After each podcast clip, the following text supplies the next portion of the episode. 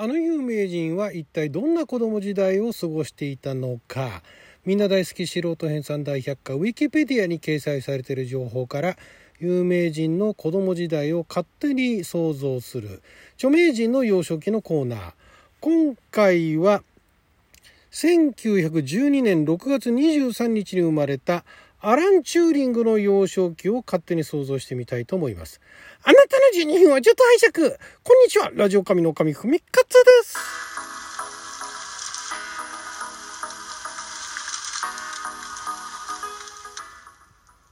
今日は2022年、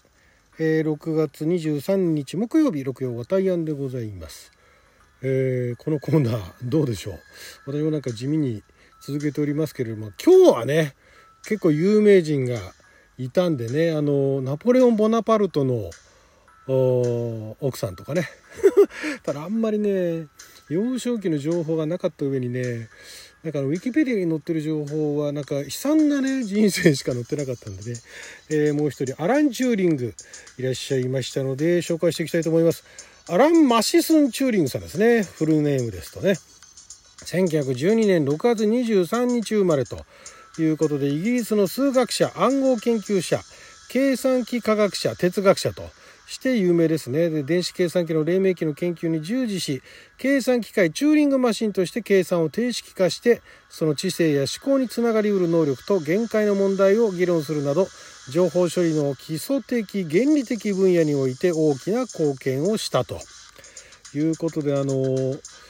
えー、エニグマとかねあの映画ありましたよね「イミテーションゲーム」っていうねあのベネディクト・カンバーバッチさんがね主演されたあ映画なんていうのも最近最近っていうかもう結構前になるか。まあでもねあのそんな映画化なんかもいまだにされていらっしゃいますアラン・チューリングさんですけれどもまあだからあの映画で、えー、PC とかね IT とかねそういったのにあのちょっとお仕事だとか趣味だとかで携わってる方だとそのチューリングマシンっていうね、えー、言葉自体は聞いたことあったかと思いますけれどもまあそういうのに興味なかった人でもあのイミテーションゲームでね、えー、アラン・チューリングさんという人物を知ることになった方っていうのもいらっしゃるんじゃないでしょうか。えー、出生から大学進学までというところがウィキペディアに掲載されておりますけども母エセルはイギリス領インド帝国オリッサ州チャトラブルでアラン・チューリングを妊娠したと父のジュリアス・チューリングは当時インド高等文官であり1911年に妻エセルの妊娠を知るとイギリス本国での養育を考えてロンドンのメイダベールに戻ったと。で、えー、1912年6月23日にアラン誕生。現在アランが生まれた病院、現在はホテルになってるそうですけどもね、そこにはそれを記念したブループラークがあると。このブループラークっていうのが、よくわかんないんですけどもイギリス国内に設置されている史跡案内板ということですね、えー、著名な人物がかつて住んだ家もしくは歴史的な出来事があった場所に、えー、その人物を褒めたたえるためというよりも建物の歴史的なつながりを伝えるために設置される、えー、建物の外壁に設けられているこの青いね何ていうんですかね青い中の円のね、えー、になんかいろいろ情報が書いてあるんですねそれがあのあるわけですねこのホテルにね。アラン・チューリングですね。で父の任期が続いており両親はインドとイギリスのヘイスティングスを行き来する生活を送っていたと。そのためアランと兄のジョンはイギリスの友人に預けられる。文学を読むことは3週間で覚えたと言われる。また数学に強くパズルが非常に得意だったということですね。これまだあの小学校入る前のことのようですけれどもまあなかなかね親御さんがいらっしゃらないと。いうことで、えーまあ、だからって別にね愛情が注がれてなかったというわけではないと思うんですけれども、まあ、その両親の両親行き来してたんですね。お母さん何やってた人なんだろうな。まあお父さんが高等文官。高等文官インド高等文官っていうのが、えー、まあ官僚ですよね、えー、イギリス領インドの植民地統治に従事従事した高級官僚。で、えー、だから高級官僚お役所のね、えー、人ということで、で、まあその奥さんも一緒に移動しなきゃいけないということなんでしょう。奥さんだけ残ってっていう発想はなかったんですね。両親ともに行き来するから、まだからそのお兄ちゃんが先にいるわけですけれども、その2人はそのイギリスの友人に預けられてとでもすごいですよね文学を読むことは3週間で覚えたっていうのはどういう経緯でねそういう情報が残ってるのか分かんないですけれどもまああの友人のお家とかにねなんかそういういろんな書籍があったんでしょう。あまり子供向けの書籍ってのはないけれどもでもそれを3週間ぐらいでねもう読めるようになったぞということになったんですかね。おおチューリングすごいぞお前んとこの次男はみたいなね 感じになったんですかね。そんな感じでまあだからいわゆるその何でしょうねその遊びというか、まあ、やっぱあれですよね。その今まで紹介してきた方ほとんど結構あのご両親が裕福という方でね結構裕福でなおかつ、まあ、地位も高ければ知性も高いという感じのご両親に育てられているというケースが多かったと思うんですけれども、まあ、そんなところに暮らしているとやっぱりその文学に触れるっていうことがで文学を読むこと3週間で覚えたっていう、まあ、才能もねそういう能力もすごいと思うんですけれどもそもそもそういうものに触れられなければその能力を開花させることもないわけですよね。だからまあ今でこそいろんな人簡単にあのスマホだとかそういったネットにアクセスしてねいろんな情報をアクセスすることはできるけれども当時そういうものないですからだからそういう情報がたくさん周りにあるそういうあの文学だとかも含めていろんなものがあるのとないのとではやっぱりその育ち方も変わってくるっていうことでしょうね。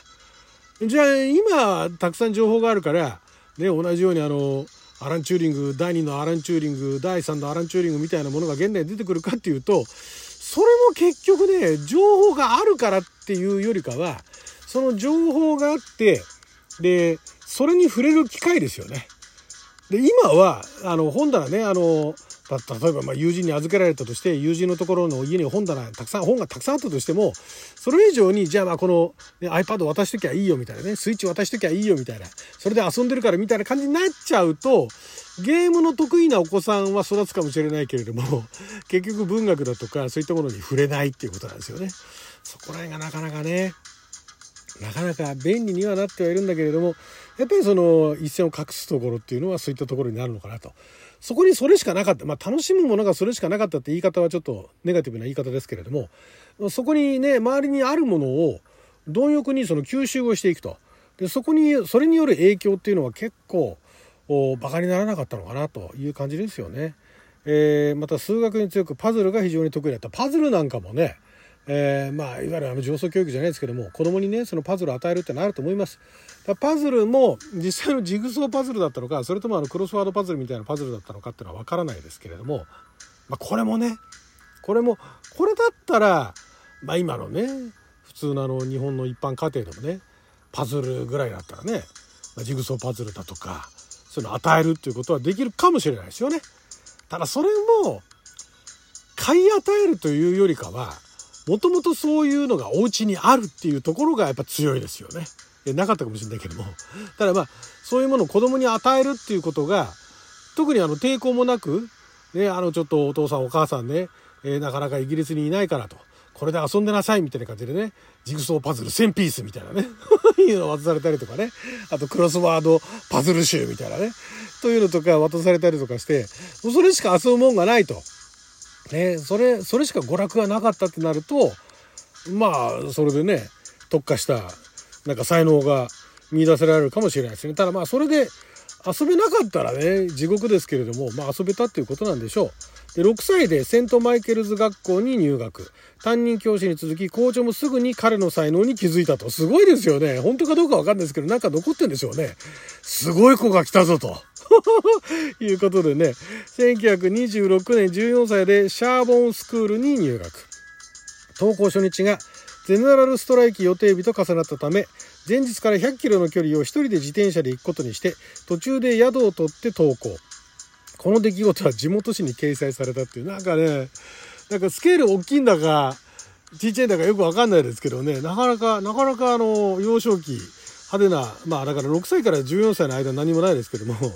まあでも、担任も校長も、この子はすごいぞと。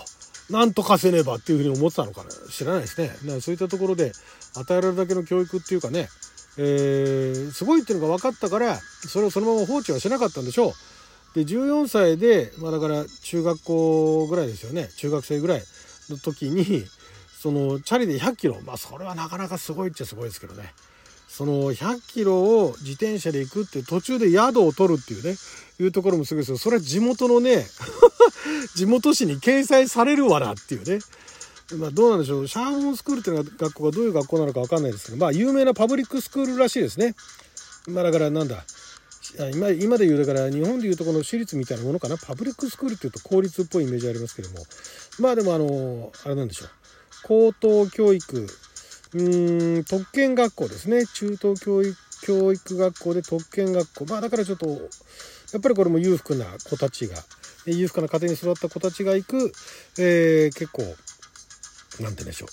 えー、レベルの高い学校だったのかもしれないです。で、その校風は古典を重視するものだったが、チューリングは主に数学と科学に才能を発揮した。そのため、同校の校長は、アランの両親に、どっちつかずにならないといいですが、パブリックスクールにとどまるなら教養を身につけねばなりません。単に科学者になるのならパブリックスクールに通うのは時間の無駄です。という手紙を書いたっていう校長がね、そういう情報を知ってるぐらい、アラン・チューリング目立ってたわけですよ。すごいですね。しかしこのようなことがあってもアランは学問に対する驚くべき能力を発揮し、初等微分積分学も習っていない1927年にもっと難しい問題を解いていた。1928年アルベルト・アインシュタインの書いた文章に触れ、16歳でその内容を理解しただけではなく、そこに明記されていなかったニュートン力学についてアインシュタインの疑問を外装したというというね、